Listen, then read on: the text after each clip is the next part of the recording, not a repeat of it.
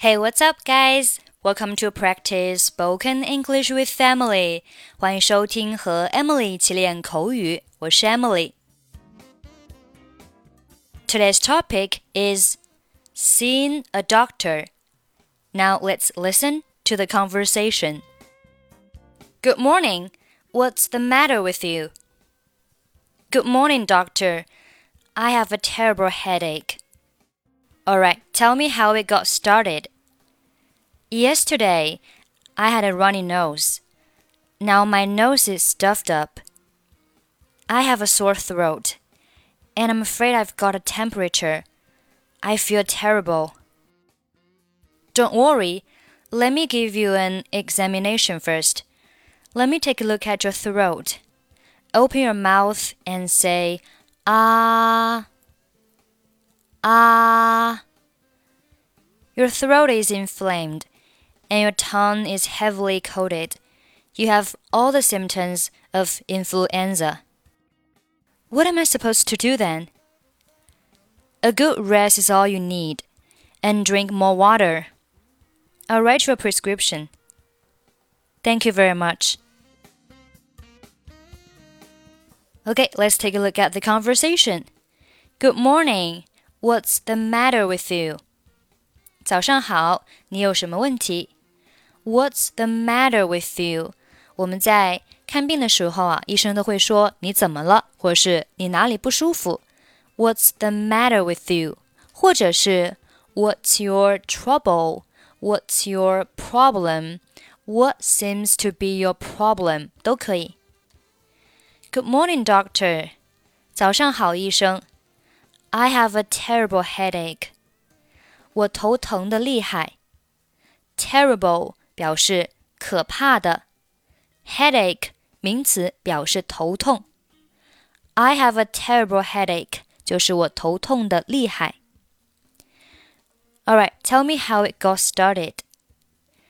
好的，告诉我怎么回事。Tell me，告诉我。How it got started 就是啊，这个头痛呢是怎么开始的？你可以翻译为怎么回事。Yesterday, I had a runny nose. 昨天我流鼻涕。I have a runny nose. 我流鼻涕。Now my nose is stuffed up. 现在我鼻塞了。Stuff 做动词有堵塞的意思。 那这里 be stuffed up 就是被堵上。My nose is stuffed up。我的鼻子被堵上，也就是我的鼻子堵塞了。I have a sore throat。我嗓子痛。And I'm afraid I've got a temperature。我担心我可能是发烧了。I feel terrible。 我感觉很糟糕。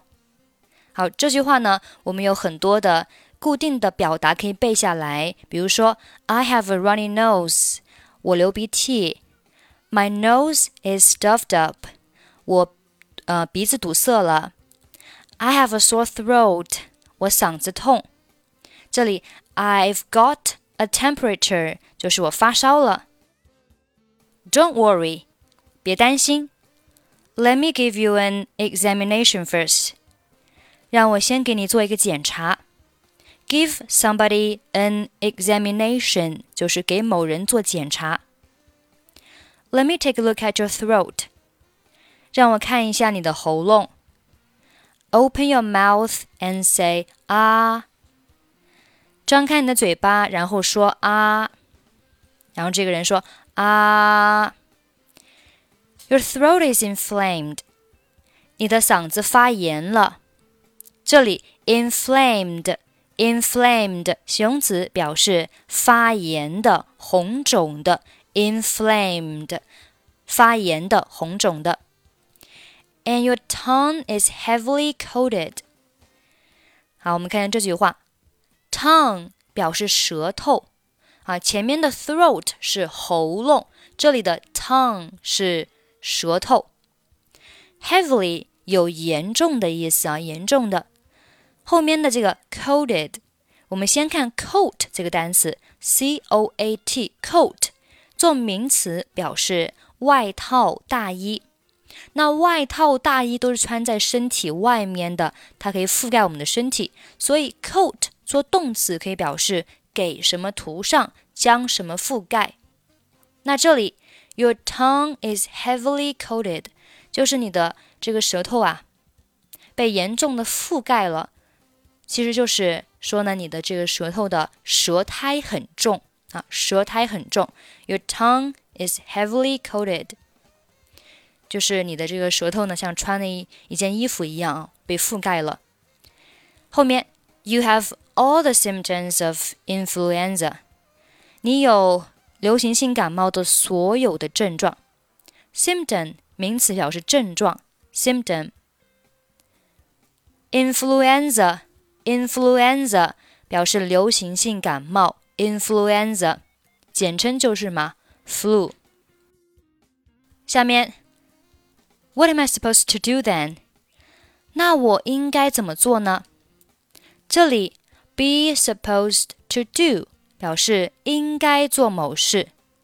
What am I supposed to do？就是我应该做什么。Then 可以翻译为那么啊，就是那么我应该做什么呢？A good rest is all you need.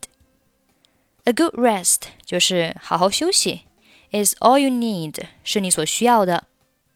And drink more water，多喝水。 I'll write you a prescription. 我给你写处方。Prescription 做名词表示药方啊，药方 prescription prescription。Thank you very much，非常感谢。